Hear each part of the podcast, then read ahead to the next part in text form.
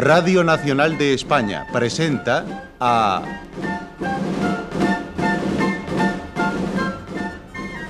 José María Rodero en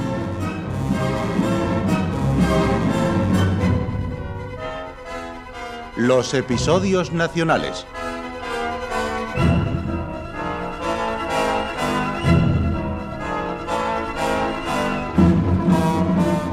De Benito Pérez Galdós, en adaptación de Carlos Muñiz.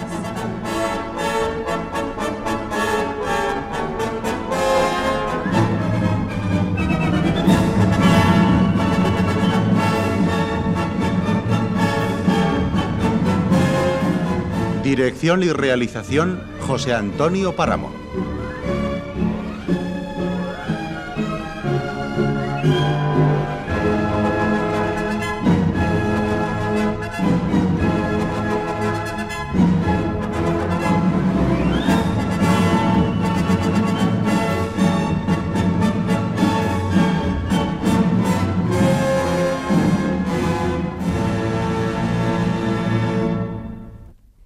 Presentamos La batalla de los Arapiles, segunda parte.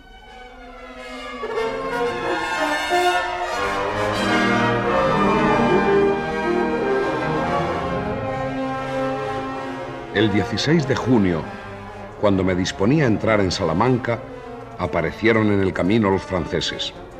Hasta ese momento no me habían incomodado lo más mínimo. Mi viejo jumento cargado de hortalizas levantaba sus enormes orejas contemplando los orgullosos y fuertes caballos de los dragones de Marmon que poco a poco me fueron rodeando.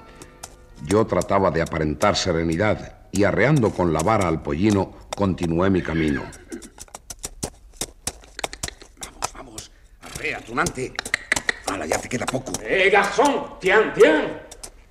Eh, bu- buenos días, los de Dios. Que tengan un buen viaje. Eh, imbécil, deténganse. ¿Eh? ¿Qué, ¿Es a mí? ¿Llevas esas legumbres a Salamanca? Sí, sí, sí, señor, sí. Bien, todo. Lo compramos todo. ¿Con bien? Eh, no, no, no, no, no están en venta. ¿No llevas esas legumbres a Salamanca para venderlo? Ya, no, no, no, señor, no, señor. Es para un regalo. Rega- Ah, regalar, regalar. Regalo. Nosotros compramos todo. Y así, gran imbécil, podrás volver a tu pueblo. Comprendí que era infundir sospechas el resistirme a la venta. Les pedí un sentido por las verduras y no regatearon. No sé si fueron cinco o diez veces lo que había pagado por ellas. Nos ajustamos y recibí el dinero. Sin motivo para justificar mi entrada en la ciudad, seguí sin embargo hacia adelante. Eh, garçon, qu'on retournerait à votre village? Eh, mu- muchas gracias, muchas gracias, buen viaje. Digo que volváis. Por allí. A vuestro pueblo. Ah, no, que no, señor, no, señor. Tengo que ir a Salamanca, ya lo creo. Tengo que cargar mi burro de hierro viejo. ¿Y tienes carta de seguridad? Claro, pues, pues no es de tenerla. Aquí está. Me la dieron hace dos meses cuando estuve allí en las fiestas del rey José. Como ahora no llevo carga, pues que no me dejen entrar. Y ya que ustedes van para allá, si no les incomoda mi compañía, iremos juntos y así podré decir que, que me compraron las verduras. Bon, d'accord. En avant.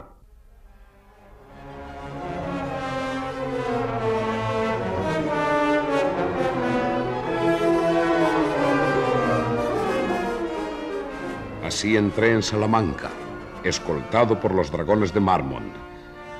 Por la puerta de Zamora llegué hasta una hermosa plaza de soportales ocupada por un gran gentío de vendedores. ¡Huevos, huevos! ¡Huevos frescos!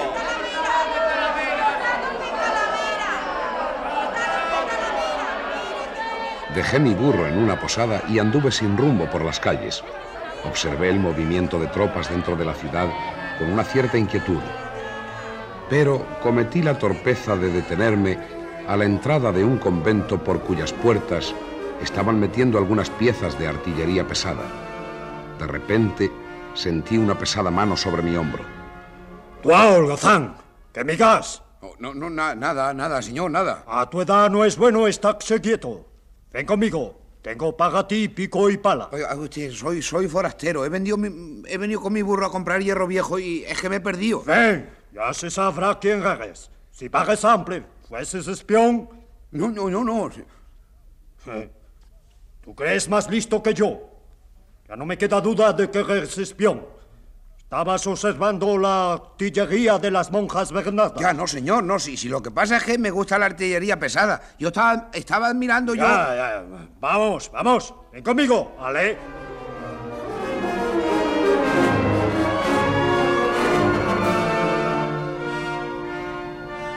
Decidí fiar mi salvación a la astucia y al disimulo, y le seguí hasta un gran edificio en cuyo patio había mucha tropa. Regardez. Où tu vas avec ça Qu'est-ce que c'est que ça Touloulou Un crapaud Bien sûr. est très vif. Mais bientôt, il sera mort. C'est un espion. Vamos, le trae, allez.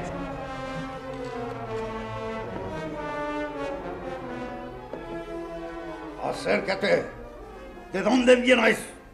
Este, este soldado que me toma por un espión, señor. Vengo de Cuernavacas a buscar hierro viejo para mi señor padre, eh, Ciperes el rico. Ampostel en Cachú. Después le llegó Garemus. Ahora estoy muy ocupado.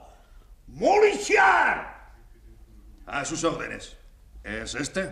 Pídale la carta de seguridad y enciérrenlo. Ah, se- señor Molichar de mi alma, al fin le encuentro. ¿Y cuánto que lo he buscado sin, sin que estos pícaros me, me dieran razón de su merced? Qu'est-ce qu'il y a C'est un fou. Pero, pero, pero no me conoce Usía. Ah, claro, claro, sí es cierto. ¿Cómo me ha de conocer si no me ha visto nunca? Yo sí le conozco, señor Molichar. Soy Baltasar Cipérez, el hijo del señor Baltasar. Baltasar Cipérez. Sí, sí. Ah, mais oui. Buen hombre ese Cipérez. La de copas que hemos tomado juntos. Ah, el caso es que yo le traía un regalo al señor Molichar. ¿Un regalo? Sí, sí, señor, sí. Le estamos tan agradecidos. Le traía legumes. ¿Y dónde están? Es que un cabo de dragones me las quitó en el camino. Me obligó a vendérselas. Oh, peste de dragones. Yo se las sacaré de las tripas. Ahora nos iremos a tomar un trago. Vamos, muchacho.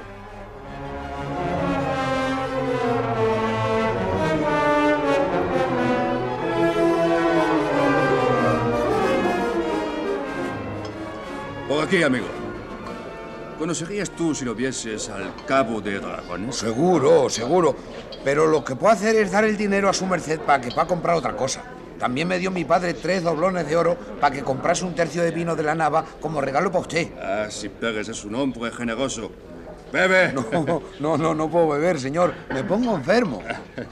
Pues en eso no te pareces a tu padre. Bebe, te digo.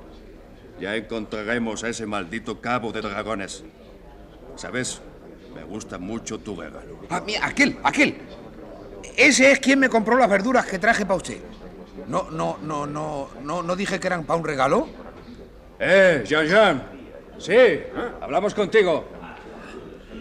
De saber que era para este chauve-souris, nos hubiera dado un céntimo por ellas. Eh, Jean-Jean, ¿es que tú aimes le vin de la nava? Moi, ne l'aime pas. Moi, je préfère le boire.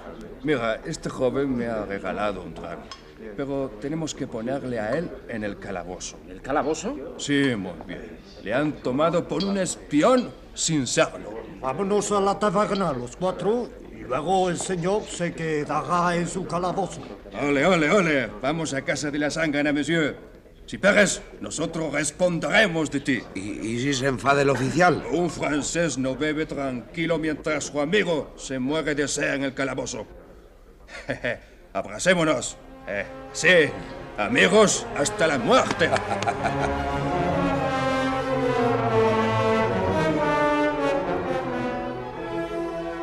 Los tres franceses me sacaron otra vez y fuimos a un ventorrillo cercano a las fortificaciones de San Vicente. Les veía perder por grados la serenidad, aunque Shanshan parecía tener una mayor resistencia.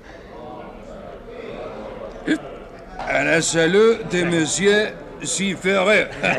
Esto es porque como venía a mercar hierro viejo, pero mi padre y mi madre y toda la familia vendrán en procesión solene con algo mejor. Sí, mi hermana quiere conocerle. Oh, es una linda muchacha, según decía tu padre. A la salud de María Cipérez. Camaradas, desde lo alto de esta botella, 40 siècles, vous. Como no acostumbro a beber, me marea un poco. Vo- Voy a, voy a salir un momento a tomar el aire. Te acompaño. Vamos un momento afuera. agarrándome por el brazo casi a la fuerza, me sacó de la taberna aquel cabo de dragones. Pensé en llamar a Molichar, mi antiguo valedor, pero no lo hice. Por aquí, amigo, por aquí. Quiero llevarte a un lugar tranquilo. Hablaremos mejor. Empecé a inquietarme al notar que me llevaba por calles cada vez más alejadas. Yo no llevaba más arma que una navaja, y aquel hombre robusto y de buena estatura iba acompañado de su poderoso sable. ¿Dónde me llevas? Sigue, sigue, buen amigo. Nos pasearemos por la orilla del Tormes. No, es que estoy, estoy cansado. Oiga, tengo que volver a la posada. Guardo el pollino con todo mi dinero. ¿Dónde dejaste tu pollino? Eh, Luego, luego, luego te lo diré, Jean Jean. Quiero, quiero confiarte un secreto. ¿Qué? Yo no soy lo que parezco. Se puede engañar a esos imbéciles, pero no a ti. Me lo figuraba. Eres un espión. Ah, no, no, no, no es eso, no. Y me extraña que un talento como el tuyo haya caído en esa vulgaridad. Los espías son siempre labradores. ¿Tengo yo aspecto de labrador? No, creo que no. ¿Has oído hablar del marqués de Río Ponce? No. Sí, sí me parece haberlo oído nombrar. Pues ese soy yo. Si me ayudas, te demostraré mi gratitud recompensándote como nunca has podido soñar. Eh, Eres pobre, los, los soldados son pobres, ¿no es cierto? Pobre soy. Pero si eres espía, no cuentes conmigo. No, no, no, no lo soy, no lo soy. Me trae a Salamanca una aventura amorosa. ¿Una aventura amorosa? ¿Y por qué ocultar tu personalidad? Oh, John, qué terco eres. No puedo dejar que me descubran. Esta es una aventura difícil y peligrosa. Es que no lo entiendes. ¿Es que algún francés te ha quitado la novia? No, casi, casi. Vas acertando. Aquí en Salamanca está la persona a quien amo y también la persona a quien aborrezco. Si es un general francés, no cuentes conmigo. No, no, no, no, no es un general, ni siquiera es francés. Es un español. Si es español, le diablo m'emporte. Y basta de palabras. ¿Qué tengo que hacer? Ese hombre, ese español malvado, con toda clase de engaños y astucias, robó a una muchacha. Se la robó a su madre, una señora de la más alta nobleza de España. Quiero que me ayudes a buscarlo. ¿Y está aquí en Salamanca? Ha venido hace poco de Plasencia, fingiéndose cómico, pero en realidad se dedica a fundar y propagar sociedades masónicas. Me oui. Santorcaz. El mismo, el mismo. Se llama don Luis de Santorcaz. Disfrazado para esconderse del pobre Santorcaz. No puedo creerlo. ¿Le conoces bien? A mis dragones le dieron escolta desde Toledo a Plasencia. Es un hombre, hombre. Y como siendo marqués de tantas campanillas, necesitas venir aquí vendiendo verduras. Sin duda tendrás influencia en el poder francés con nuestro gobernador. Connu, connu. Si te burlas de mí, que... Ah, calma, calma, calma. ¿No es cierto que vive con una joven? Sí. ¿Y qué? ¿Es su hija? ¿Se atreve a decir que es su hija? Oh, no hablemos más de esto. Yo he venido a Salamanca a apoderarme de ella. Y lo haré. Si llevas a esa muchacha un papel escrito por mí, te daré seis doblones de oro que tengo guardados. Ahora. No, no, no, no, no. No, cuando traigan la respuesta. En el mismo papel ella escribirá lo que sea. Me dará una cita. De acuerdo. Pero como desconfío, te dejaré encerrado en un sitio seguro. Y cuando vuelva, te sacaré. Muy bien, muy bien. Donde tú quieras. Vamos.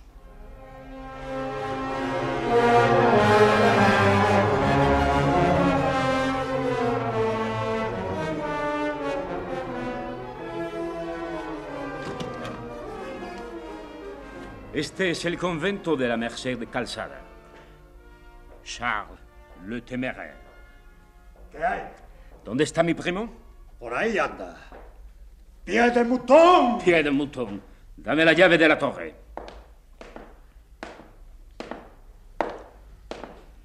Permítame, señor pequeño marqués, que te encierre aquí mientras voy a la calle del Cáliz.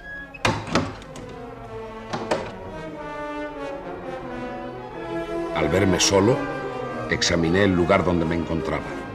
Una estrecha escalera arrancando del suelo se elevaba hasta un punto en que mi vista ni siquiera podía alcanzar. Subí de dos en dos las escaleras. Allí en lo alto, dos ventanas, dos enormes ojos miraban desde el cielo la ciudad. Era mucho más de lo que hubiese podido imaginar. Se veía un panorama completo de la ciudad. Salamanca se ofrecía a mis ojos como un plano tendido a mi curiosidad. Tracé con mucha prisa el dibujo que deseaba, sin olvidar detalle alguno. Pero era tanta la avidez de mis ojos que aun ahora que han pasado los años, lo tengo todo grabado en mis pupilas como si lo estuviera viendo. Terminado el trabajo, bajé a la entrada de la torre.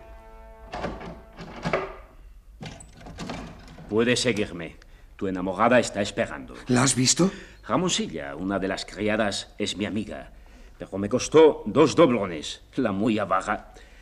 Vuestra enamorada está encerrada por su padre. Asomada a una ventana cogió el papel. Tuve que subirme a un tonel y a una silla para dárselo. Escribió dos letras con un pedazo de carbón. Esto. Trae, trae acá. Ven al instante. Ven al instante. Ven al instante. Soy yo, Inés. Abre la ventana. Soy yo, Gabriel. Ten cuidado. Espera. ¿Cómo has podido subir hasta aquí? No me preguntes. Alas, alas me hubiesen nacido, Inés. Alas para verte, para abrazarte. ¿Y mi madre? ¿La has visto? Muy bien, está muy bien, muy bien. Medio muerta por no tenerte, como yo. Pero esto se ha terminado. Vámonos. No podemos perder ni un minuto. ¿Dices que mi madre está bien o no está bien? Sí, sí, que está bien. Está, está esperándote, Inés, solo esperándote. Cuando tú llegues todo será distinto. Ahora mismo vamos a salir de aquí. No, no puedo, Gabriel. Me mandaste que viniera... Para verte, para darte esta carta.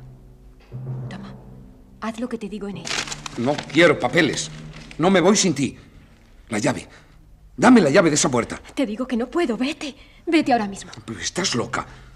Dime que me muera ahora, pero no me digas que me vaya. No puedo. Yo tampoco puedo. Pero qué clase de poder tiene ese hombre sobre ti. Dímelo. Es que... Es que puedes olvidar por él a tu madre. Negarme a mí que soy... que soy tu esposo casi, Inés. A mí, que he recorrido media España buscándote, que cien veces he pedido la muerte a cambio de tu libertad. Inés. Inés, hija mía. Si me quieres todavía, márchate. Se levantó despavorida y corrió por un oscuro pasillo. Yo la seguí. Estaba dispuesto a todo. Recostado en una butaca, hundido el cuerpo en los blandos almohadones, en una habitación casi en penumbra, le pude ver, asomando tras de una cortina. Era él, Santorcaz, más flaco que la última vez que le vi, más amarillo si cabe. Me quedé escondido. Abre. Abre bien esas maderas, hija, que está muy oscuro el cuarto y, y apenas puedo verte. Has tardado en venir. Estaba distraída leyendo. Me gusta mucho el libro. El último que me diste. Acércate. Dame la mano. Cuando el dolor me deja dormir, sueño contigo. Sueño que te vas. ¿Serías tú capaz de dejarme, Inés? No. Y me perdonas. Me perdonas todo el mal que te he hecho. La libertad que te he quitado. La fortuna, el brillo, la grandeza que has perdido por mí. Eso no importa. Pero nunca me querrás como yo. El miedo, el horror de los primeros días no se ha borrado del todo. Lo que yo daría porque fueses como una hija. Una hija feliz. Oírte reír. Algún día. Más adelante. Te lo prometo. ¿Seré yo tan malo como dicen? ¿Lo crees tú? Hay en mi vida hechos extraños, hija mía. Ya lo sabes. ¿Qué razón hay para que tu madre quiera retenerte? Contesta. ¿Por qué tiene ella más derecho que yo? No te tuvo abandonada muchos años por vergüenza.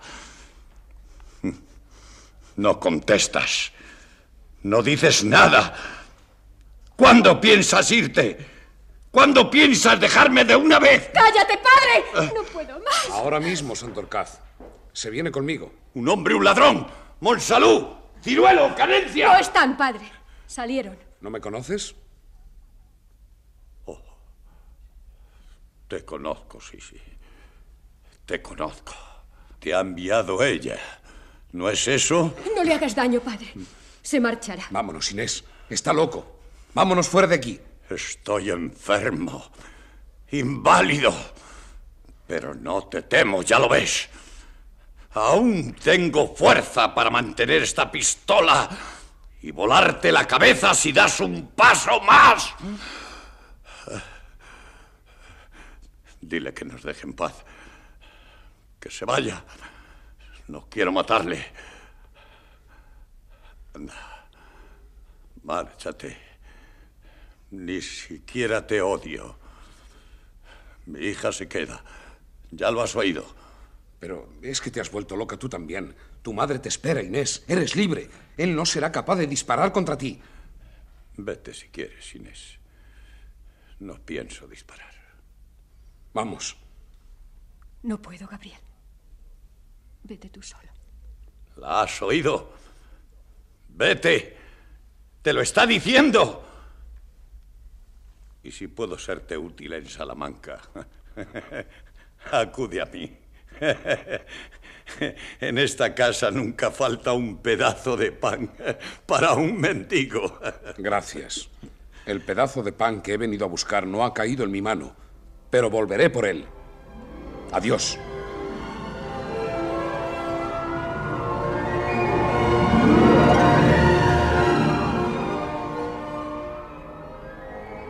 Ya en la calle traté de reflexionar, de volver a la razón.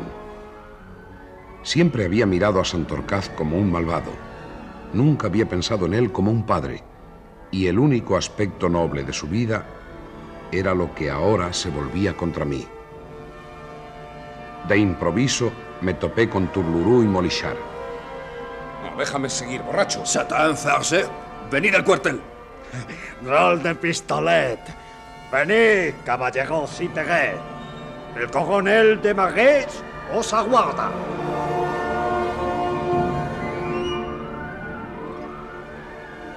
Cuando me anunciaron la proximidad del coronel encargado de la policía de la ciudad, volví angustiosamente los ojos a todas partes, preguntándome qué debía hacer. Por fin, Desmaret se acercó y, para mi asombro, le vi dando el brazo a una dama que no era otra que la mismísima Miss Flea. Pero, ¿quién dice que mi criado es un espía, coronel? Están locos. Este muchacho es un criado, un sirviente mío, el portador de mi equipaje. Y lo único que sucede es que anda metido en líos de faldas. ¿Me comprende, coronel? ¡Al cuartel, borrachos! Yo os arreglaré dentro de un rato. Señora, os juro que los castigaré. Ahora os conduciré a vuestro alojamiento. Muy agradecida, señor. Lamento no poderos acompañar también al hospital. Espero que podréis encontrar pronto a vuestro pariente.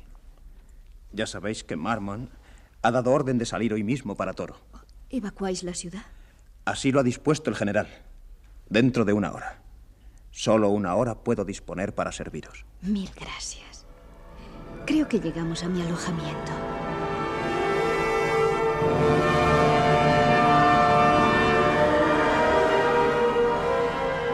Era tanto el asombro, el estupor, la sorpresa de ver a Miss Flea, que en un buen rato no pude siquiera articular palabra.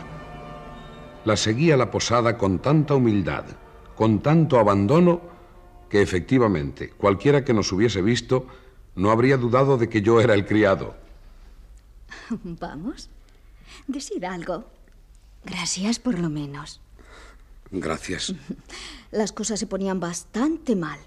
¿No sabéis? Os andaban buscando. Y hasta el coronel Desmarets había recibido una denuncia. Mi comisión militar está cumplida. Llevo sobre mí el plano y poseo innumerables informes que le serán muy valiosos al Lord. Yo también tengo algunos informes. Gran parte de las tropas francesas abandonan la ciudad hoy mismo. En cuanto a lo otro, todo ha salido mal. Mm, Ya sabéis que a pesar de vuestro comportamiento, he venido para ayudaros. Ah, yo soy así. He olvidado que me dejasteis abandonada. Mil gracias, señora. Al dejar a usted lo hice por evitarle los peligros de esta expedición, aunque ya veo que no duda usted en meterse en la boca del lobo. Pero si no ha habido ningún peligro. Conozco de antiguo al bravo Desmarés. Lo recogí del campo de batalla después de la albuera, curando sus heridas y salvándole la vida. ¿Y cómo llegó hasta aquí? Llegué a las puertas de la ciudad en carricoche de Mrs. Mitchell. ¿En ese cacharro? No os burléis. Es un gran vehículo. Y tirado por un caballo que me dio Simpson cuando os fuisteis, parecía el carro de Apolo. Me quedé muy tranquilo al dejarla. Ya recordará que las avanzadas de su amigo Simpson estaban acercándose. Mm, Bien. Después de aquello, cuando llegué a Salamanca, pregunté por Desmagués. Salió a mi encuentro y, y desde entonces no tuve dificultad alguna para encontrar alojamiento. ¿Y qué historia es esa de que anda buscando a un pariente en el hospital? Mm, ese fue el pretexto. Le dije que me traía el afán de saber el paradero de un oficial inglés, pariente mío, perdido en Arroyo Molinos. Y como deseaba encontraros, pues fingí que uno de los criados que traía conmigo había desaparecido en las puertas de la ciudad. ¿Y el mozuelo que acompañaba a usted? Entró conmigo. Deseando complacerme, Desmarés me llevó por toda la ciudad. Dos horas paseando. Estaba ya pensando que no podría encontraros. Creo que no podía haber sido el mejor momento. Gracias de nuevo, Miss Flea. ¿No está vuestra princesa en Salamanca? Está, está, señora. Pero ¿de qué vale hallarla si, si la encuentro? Encantada y convertida como Dulcinea en una rústica y fea labradora. Mm, lástima. Algo hay de eso.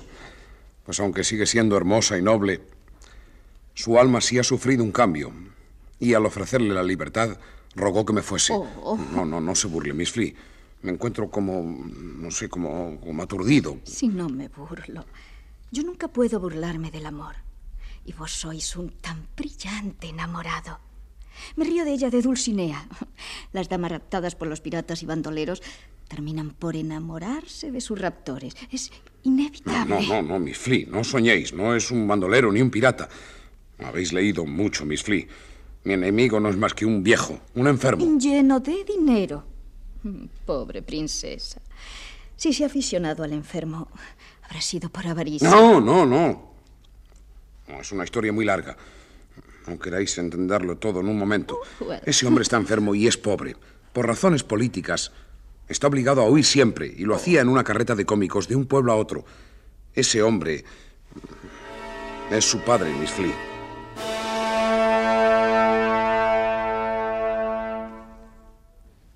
La insaciable curiosidad de la joven me obligó a contarle toda la historia de Inés, desde que la conocí en aquella pobre boardilla de la calle de Cañizares hasta la revelación de su esclarecido origen, las aventuras de Aranjuez, Cádiz, hasta el alevoso engaño con que fue separada de su madre en el castillo de Cifuentes. Después de escucharme con mucha atención, se quedó pensativa. Me estuvo mirando durante un buen rato. ¿Y permanecéis así? ¿Resignado? ¿Sin luchar contra los imposibles? Lo he intentado tantas veces, Miss Flea. ¿Y qué importa? Otra más. A los españoles no les asustan los imposibles como a Don Quijote. Vamos a su casa. ¿Para qué, señora? Si ella no quiere... Pero una mujer no puede por compasión, por caridad, por, por sumisión a un padre medio loco, renunciar a algo tan grande como el amor. Ni vos, su enamorado, podéis permitirlo tampoco. Debéis seguir hasta el final. Insistir, golpear contra la pared, hasta romperos la cabeza si es preciso. Basta, basta, basta, Miss Flea. Me ha convencido. Vamos allá de nuevo.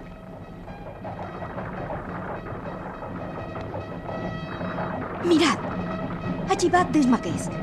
Hemos perdido un protector de la ciudad. No, no importa, no lo necesitamos. Espero ser yo el primero en llevar a Lord Wellington la noticia de la partida del francés.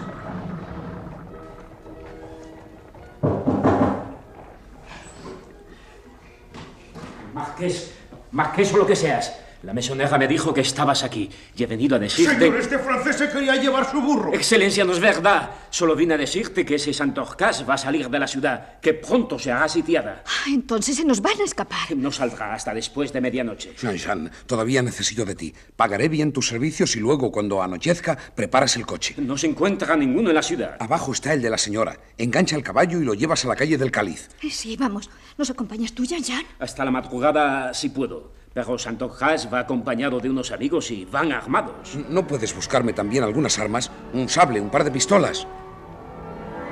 Me miró el francés con expresión sospechosa. Miró también a Miss Flea, que le sonreía, y bajó los ojos. A los franceses les cuesta mucho resistir la sonrisa de una mujer hermosa. Al anochecer me trajo las armas y le ordené que nos esperase en la calle del Cáliz. Miss Flea y yo salimos un poco más tarde, perdiéndonos en las torcidas calles. Esto es un laberinto, Miss Flea. Busquemos hacia la espalda de la catedral esa dichosa calle. No os apuréis por eso. Cuanto más tardemos, mejor. Señora, el Lord me espera mañana a las doce en punto. Qué hermosa ciudad. Aquí todo respira la grandeza de una edad ilustre y gloriosa. Esos son los pórticos gemelos de la universidad. ¿Veis esas dos grandes cabezas que apenas se distinguen por la oscuridad? Son los reyes católicos. Parece que nos miran con sus ojos de piedra. Me parece que alguien se acerca. Eh, señora, ¿podría decirnos dónde está la calle del Cáliz? En ella están. ¿Van a la casa de los masones? Pues sigan adelante. Y no mortifiquen a una pobre vieja que no quiere nada con el demonio. ¿Y la casa de los masones cuál es, señora? Aquel portalón. Malvados. Masones y franceses, todos lo mismo. Oye, ¿cómo llaman, mi amor? ¡Quietos todos! ¡Que nadie se mueva! ¡Retirad las luces de la ventana! Oh, ese miserable nos ha vendido. Señora, estamos perdidos. No contábamos con la traición. Traición. No, no puede ser. Nos cortan la retirada. Vamos por el otro lado. Vamos. ¡Ayuda! ¡Ágete! ¡Ágete! Nos cogerán. No, no importa. Entreguémonos. Alguien cayó al suelo. En aquel instante volvimos a pasar por la puerta que habíamos golpeado. Y alguien, picado de curiosidad, había asomado en ella. Aproveché para empujarla con tanta fuerza que bien pronto Miss Flea y yo nos encontramos dentro. Corrí los pesados cerrojos. ¿Qué hace usted? Salvarme y salvar a esta señora. La patrulla se detiene. No nos han visto entrar. Pero, o yo estoy tonto, o es Araceli el que tengo delante. El mismo, señor don Luis. Denúncieme si quiere. Ahora me tiene su mano. Pero salve a la señora. ¿Eres tú quien aporreaba mi puerta? No, era yo, señor. ¿Pero qué miráis con la boca abierta? Vamos. Traed luces. Vamos adentro. Por aquí, señora. Y espero saber qué busca en mi casa. ¿Es esta su hija? Mi gracia es Ramoncilla para servirla, señora. Es mi sirvienta. Pero, ¿qué sabe usted de mi hija? ¿Qué le han dicho? Deseo conocerla, caballero. Me han dicho que es muy hermosa. Gracias, señora. No la han engañado.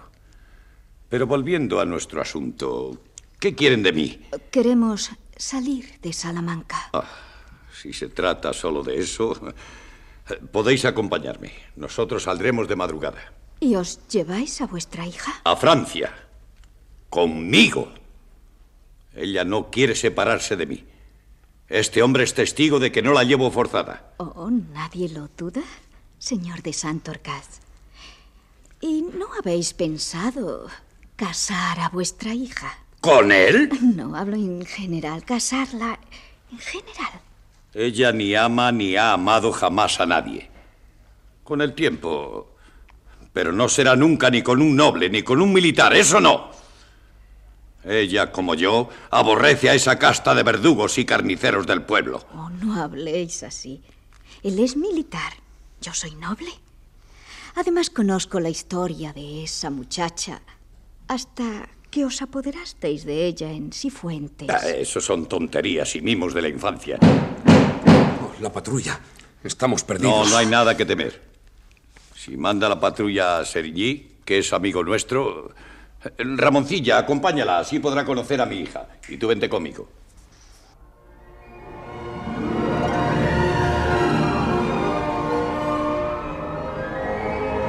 Santorcaz me llevó a una habitación donde había cinco hombres sentados alrededor de una mesa. Otra vez están llamando, papá Santorcaz. Es la ronda. A ver dónde escondemos a este joven. Monsalud, ¿sabes quién manda la ronda esta noche? Eh, Seri, sí. Entonces no hay cuidado. Entra en aquella habitación y escóndete. Por si acaso sube a tomar una copa. Permanecí allí mientras Santorcaz bajaba a abrir a los de la ronda. Cuando se marcharon, Señores, les presento a un espía de los ingleses. A mí me gusta tener de todo. Cerisí está irritado y no ha querido subir. Han matado a uno de sus hombres.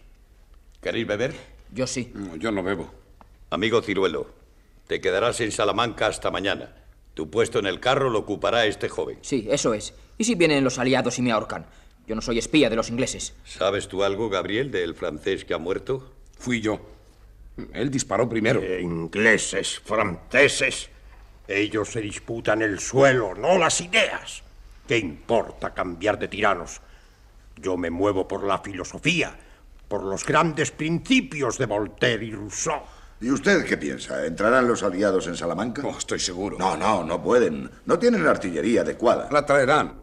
No lo dude. Eh, ignoran las fortificaciones que Marmont tiene preparadas. El duque de Ciudad Rodrigo no ignora nada. Bueno, que entren. Puesto que Marmont nos abandona. Eh, lo que yo digo, casacas rojas o casacas azules, ingleses, franceses, tiranos todos. Yo me voy a Francia y a toda prisa. Antes de dos años, Fernando VII estará en Madrid. Eh, ¿qué, ¿Qué dices? Estás loco. La campaña de Rusia va muy mal. Muy mal. Acabo de tener noticias de Madrid. El emperador es esperado en Varsovia. Se hunde el imperio francés. En Rusia. Eso está muy lejos y no nos importa nada. Y en Andalucía y en Valencia. Y aquí. ¿Es que no lo estáis viendo? No importa. Somos ganado trashumante. Escaparemos de un lado para otro. Pero allá por donde vayamos dejaremos echada la simiente fecunda del contrato social, que un día cercano germinará en una espléndida primavera. Pero no deja de ser triste y vergonzoso tener que hacernos pasar por cómicos de la legua. Yo no me vestiré más de payaso, aunque me aspen. Nada perdemos con el disfraz. Además, es suficiente con que se vista uno y nos siga el carro lleno de trebejos. Y basta de charla. Hay que dormir un poco. ¿Te parece bien que favorezcamos a, a los espías del inglés? Siéntate y calla, Monsalud. Ah, a propósito, Gabriel, dame tus armas, porque nosotros no llevamos ninguna. En caso contrario, no me expondré a sacarte.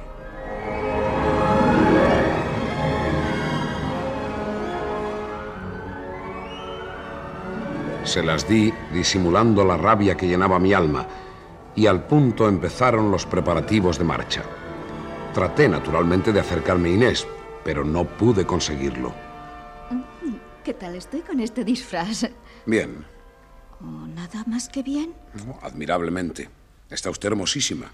Vuestra novia, señora Araceli, es bastante sencilla. Si usted lo dice. Eh, ustedes, eh, se nos ha hecho muy tarde. Nos vamos. Las dos señoras irán delante en el coche. Tres a caballo y los otros en el carro. Araceli, entra en el carro con Monsalud y Canencia. Padre, no vayas a caballo. Estás enfermo. ¿Enfermo? Más fuerte que nunca. Vamos, en marcha.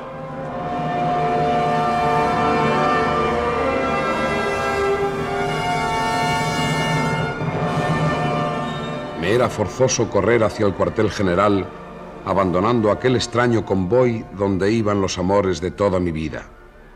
Salté al suelo y corriendo traté de alcanzar el cochecillo donde iban las dos mujeres. Inés, Miss Flea, aquí estoy, parad, parad. Eh, Gabriel, ya te he sacado de la ciudad. Ahora puedes marcharte y dejarnos en paz. A mano derecha tienes el camino de Aldea Tejada. Bandido. ¿Crees que si no me hubieras quitado las armas me marcharía solo? Muy bravo estás. Buen modo de pagar el favor que acabo de hacerte. ¡Márchate de una vez! Baja de ese caballo, devuélveme mi espada. Dame lo que es mío. ¿No sabes que Monsalud está deseando matarte? O te vas ahora mismo o te tendemos en el camino. La inglesa tiene que acompañarme. Detén el coche. La señora inglesa irá donde ella quiera. Vamos, márchate de una vez. Si te vuelves a cruzar en mi camino y te atreves a amenazarme, haré contigo lo que mereces. Malvado.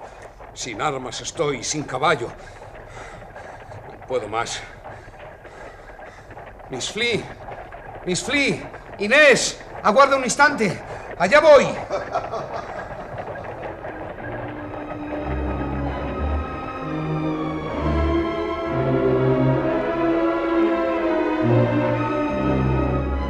Me quedé solo en el camino. A lo lejos se fue perdiendo el polvo y el ruido de los carros.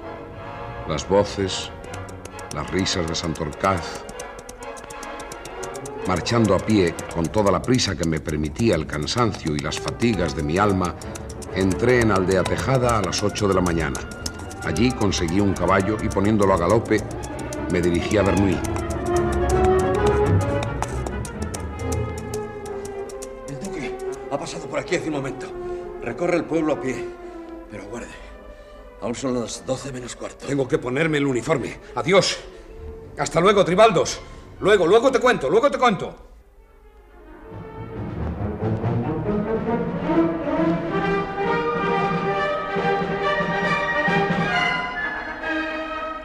Tengo el honor de manifestar a vuecencia que he estado en Salamanca y que traigo todos los datos y noticias que desea. ¿Todos? Todos, mi general. Este es el plano de las fortificaciones que defienden la ciudad. Está bien. Ha desempeñado usted su misión satisfactoriamente. Ya lo veo. Me dijeron que Miss Flea cometió la temeridad de ir también a Salamanca. ¿Dónde está? No ha vuelto. ¿Qué no ha vuelto? ¿Dónde está? Mi general, no lo sé. Miss Flea salió conmigo a Salamanca. Allí la encontré y después nos separamos al salir de la ciudad. Tenía urgencia de presentarme a vuecencia a las 12. Está bien. Suba usted a mi alojamiento para completar los informes que necesito.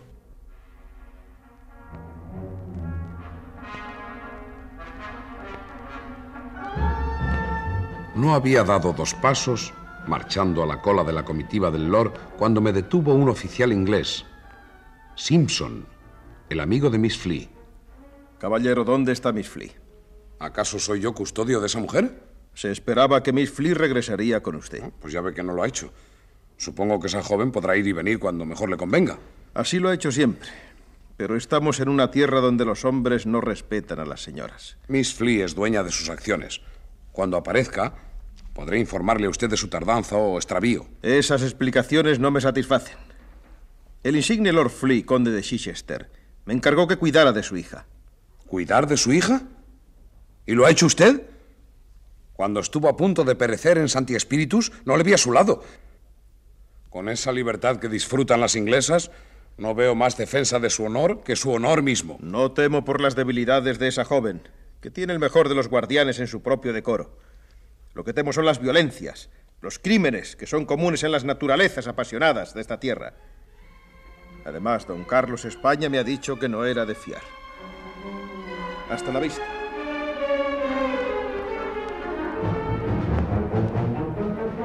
El coronel se marchó para unirse a la comitiva, ya distante. Poco después, don Carlos España me decía... Picarón redomado. ¿Dónde demonios has metido al Amazona? Cuando fui al alojamiento de Wellington para informarle, hallé al duque tan frío, tan severo conmigo, que se me llenó el alma de tristeza. Después de tantos trabajos y fatigas por prestar servicio tan grande al ejército aliado, no se me trataba con mayor estima que a un vulgar y mercenario espía. Estas y otras consideraciones me hice cuando partimos hacia Salamanca, a cuyas inmediaciones llegamos al atardecer. Por todas partes se oía decir, Mañana atacaremos los fuertes.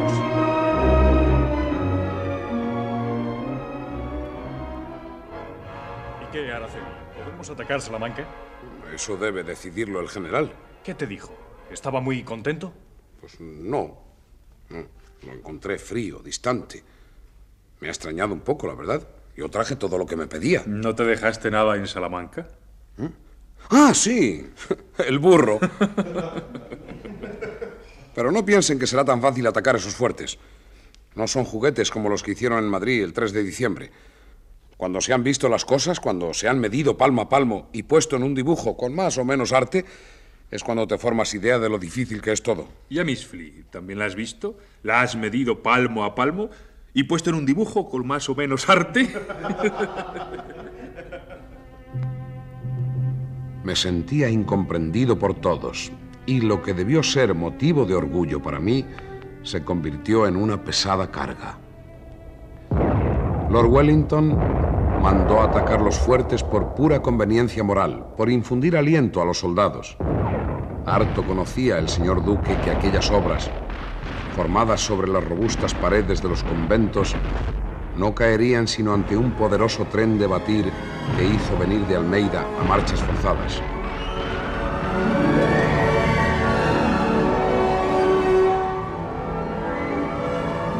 No, Tribaldos.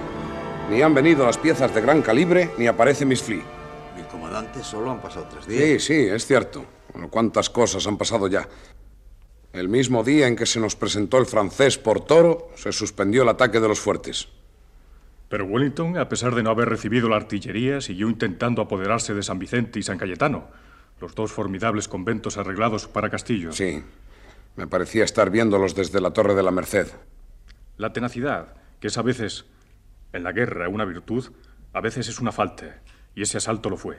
Perecieron 120 ingleses y el general Robes. Ya le dije a Wellington que tenía en Salamanca 800 hombres escogidos para defender tan excelentes fortificaciones. Ahora se ve cómo también los grandes hombres cometen errores. A cualquiera se le alcanzaba que San Vicente y San Cayetano no eran corrales de gallinas.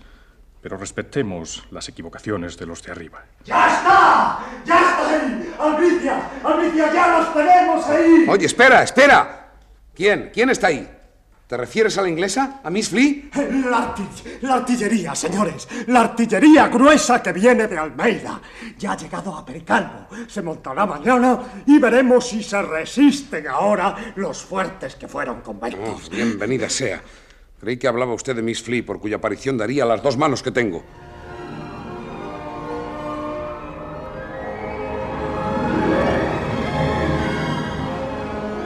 Vino efectivamente, no Miss Flea, de la que nadie tenía noticias, sino la artillería de sitio. Marmon, que lo adivinó, quiso pasar el río, pero como carecía de fuerzas, en cuanto lo vio pasar a Graham, puso los pies en polvorosa. Los pueblos de San Vicente y San Cayetano ya no pudieron ofrecer resistencia. Los sitiados pidieron capitulación, pero Wellington no admitió condiciones. La guarnición quedó prisionera y Marmon se alejó a buen paso hacia el norte. Era la mañana del 28 de junio de 1812 cuando se pusieron al frente de la división el conde de España y don Julián Sánchez, con la orden de perseguir a los franceses. Cuando nos faltaban dos horas para llegar a Babilafuente, vimos a lo lejos una columna de negro y espeso humo que subía y se enroscaba con las nubes. Franceses han pegado fuego a la. ¡Apretad el paso! ¡Él marcha! ¡Pobre ciudad! ¡Pobres gentes! Babilafuente está ardiendo, señor. Acaban de decir los dos hombres de la guerrilla de Julián Sánchez que vienen de... Pues prepárate para apagar el fuego, Tribaldos. Arde Babilafuente y arderá Villorrio y todos los pueblos por donde pase el ejército francés. Queman para detenernos. Creen que nos estorba el humo. ¡Adelante! Parece que se oyen tiros a lo lejos. Don Carlos y Sánchez les deben de haber alcanzado. Adelante, amigos. ¿Cuánto podemos tardar en llegar hasta esas pobres gentes? Una hora y minutos. Vimos luego otra negra columna de humo, más lejana, que en las alturas del cielo parecía abrazarse con la primera. Es Villorrio que arde también. Esos ladrones queman las trojes después de llevar su trigo. Cuando nos aproximamos a Babilafuente, los techos de las casas ardían y la gente despavorida corría por los campos huyendo. Estábamos como a 200 pasos de las primeras casas y casi podíamos escuchar los gritos de pánico. De pronto, una figura extraña, hermosa, se me presentó entre el humo como recortada en las llamas. Era una figura de amazona corriendo, tratando de esquivar los escombros, tratando de salir de aquel infierno. ¡Miss Flea! ¡Miss Flea! ¡Señorita! ¡Señorita! ¡Miss Flea! El viento impedía que mi voz llegase hasta ella. Avivé el paso sin apartar los ojos de la extraña aparición. Parecía que iba a desvanecerse en cualquier momento. Pero no. Era la mismísima Miss Flea, que ágilmente saltaba sorteando los obstáculos, escapaba. Su caballo trataba de encontrar una senda en aquella engañosa planicie que nos separaba, surcada toda por zanjas y charcos de inmóvil agua verdosa.